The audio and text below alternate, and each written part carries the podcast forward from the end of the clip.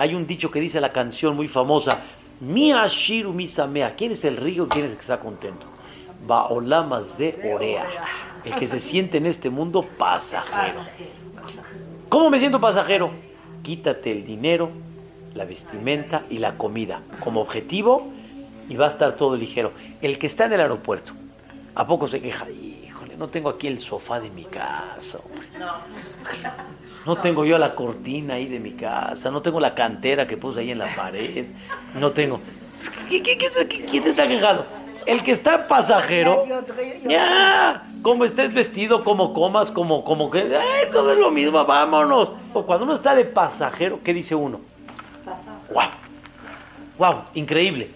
Vivir así 120 años es otra vida. ¿Qué significa la subka? Me sacas de mi casa, pero estoy bajo la sombra de Dios. Pues automáticamente eso es la alegría.